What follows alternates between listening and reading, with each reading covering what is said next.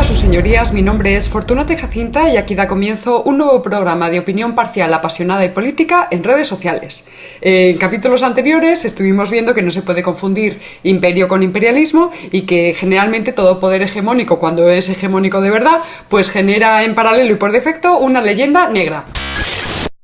En su fantástico libro Imperiofobia y Leyenda Negra, María Elvira Rocabarea nos cuenta, pues, eh, por ejemplo, que los griegos ponían verdes a los romanos y les acusaban pues de ser unos bárbaros y de no tener un origen noble. Y, los romanos se quedaban así decían, pero, pero ¿cómo que no? ¿Pero cómo que no? Y entonces se inventaron aquello de Eneas, este héroe de la guerra de Troya, que había conseguido huir y llegar hasta el Lacio, y que bueno, pues ahí estaba el origen eh, épico y sagrado de los romanos, eh, tan épico y tan sagrado como el del más pintado. La del rey que crearía un nuevo imperio y los europeos hacemos lo mismo con los estadounidenses, a los que generalmente miramos por encima del hombro, eh, sobre todo cuando votaban a Bush eh, y más ahora que han votado a Donald Trump. Y entonces decimos aliviados, ve si es que son unos zoquetes y unos mostrencos y se lo tienen merecido porque Donald Trump es el mal, es lo peor, es lo peor, ¿verdad? O por ejemplo cuando se van por ahí a guerrear.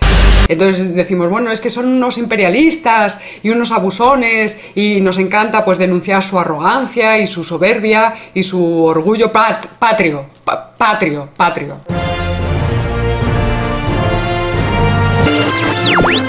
Y lo que nos pasa realmente, que esto lo ha diagnosticado muy bien María Elvira Rocabarea, es que a los europeos pues nos alivia profundamente el machacar el prestigio de los Estados Unidos, porque de alguna manera tenemos que compensar el, haber perdido el poder hegemónico que tuvimos en un momento dado de la historia, ¿verdad? Eh, porque, claro, mm, lo tuvimos, pero ya no, ya no hay poder, uh, ¿qué dices? Ya no hay poder. Y todavía, bueno, nos resistimos ahí un poquito como osos, pero, uh, ya, ¿qué dices? No, no, no, no.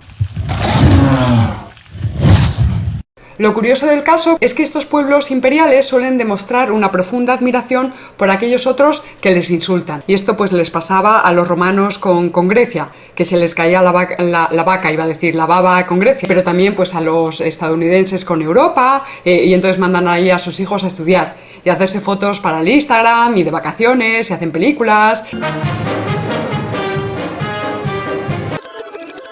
Pues eh, lo mismo nos pasó a los españoles con los humanistas italianos, eh, que nos acusaban pues de impuros, impíos y unos impuros y unos sucios y unos pendencieros y unos fanfarrones. Bueno, pues esto mismo les pasaba también a los rusos con los ilustrados franceses, que los muy pendejos pues se hartaban a llamar a los rusos pues cazurros y, y paletos y palurdos y vete pa' tu pueblo. Total, que España y Rusia compartimos una serie de características, como hemos estado viendo a lo largo de estos capítulos. Entre otras, pues la de cargar a hombros pues el peso de dos leyendas negras grandes como Himalayas, que lejos de estar desactivadas por el paso del tiempo, pues se encuentran ahora mismo vivitas y coleando, por lo menos en mi muro de Facebook. O si no, nos podemos acordar de Gertrude Stein, la escritora estadounidense, intelectual y coleccionista de arte moderno, que decía aquello de Escarba en un español y encontrarás un sarraceno. Debajo de un ruso y encontrarás un tártaro. Afortunadamente, hace ya varias décadas que una parte importantísima de la historiografía especializada, eh, y no solamente la española, o podríamos decir incluso a pesar de la española, porque Virgen Santa hay que ver qué caterva de políticos e intelectuales hemos tenido en este país, y tenemos. Cobardes, que sois unos cobardes. Claro, no todos, porque los hay muy valientes y aunque son muy pocos, estos son los que vamos a ir estudiando en próximos capítulos. Eh, pero bueno, a lo que iba, que esta historiografía contemporánea pues ha terminado consensuando una visión eh, renovada sobre los hallazgos y los extravíos del imperio español, sus aciertos y sus defectos y también sus bondades, sus virtudes y sus violencias. Pero basta echar un vistazo a la Wikipedia o ver algunos documentales de la BBC, por ejemplo el de La Armada Invencible, que el nombre se lo pusieron ellos y hacen documentales porque la historia la cuentan ellos, claro, a su gusto, según les convenga. Bueno, pero también pues te tomas un café con unos amigos y te das cuenta de lo insertada que está en el imaginario colectivo esta idea de una España imperial opresora, monacal, reaccionaria, pendenciera y fanfarrona.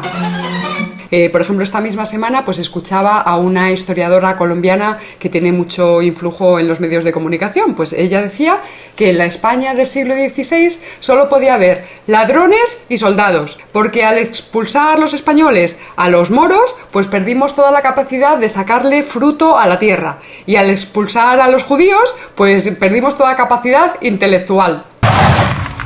Topicazo al canto, escuchen a ver si les suena de algo. España es un país atrasado y cavernícola, extraordinariamente dotado para la producción de arte y de bellas conversaciones, pero incapacitado para el pensamiento científico y filosófico.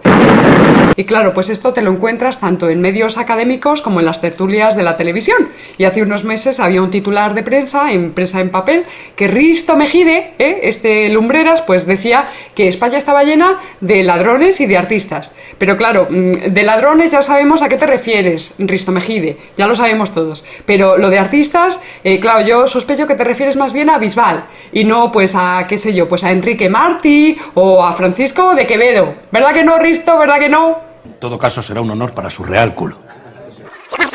Y menos mal que de vez en cuando todavía salen políticos de las izquierdas de antes, ¿se acuerdan? De las de verdad verdadera pues qué sé yo, eh, por ejemplo, Julio Anguita o Alfonso Guerra, que te dicen muy orgullosos. Yo soy de izquierdas, muy de izquierdas, pero sobre todo soy español. Y claro, a mí eso me hace mucha ilusión, porque como me están machacando todo el día a lo Ortega y Gasset, en plan, pues España es un país fallido y anómalo y no le llega ni a la sola del zapato a Alemania y tendríamos que aprender y mirar, bueno, pues todo esto es insoportable. Y además, como a mí me gusta tanto Conchita Piquer, Claro, pues tengo un problema, tengo un problema y hay que ver que Dramón monta con Chita Piquer cuando le toca pasar la Nochebuena en Nueva York y, no está en España, y está en Nueva York, porque no está en España, pero está en Nueva York y le pasa fatal, menudo drama. Lejos de España y hasta aquí esta serie de programas dedicados a la leyenda negra. Eh, capítulos de introducción, porque luego vamos a hacerlo más extenso, ahí con datos, uh, bien puestos, bien puestos los datos. Eh, os esperamos, por tanto, en el próximo bloque de contenidos. Y recuerda, si no conoces al enemigo ni a ti mismo, perderás cada batalla. Y un paso doble se oyó que nos hizo suspirar.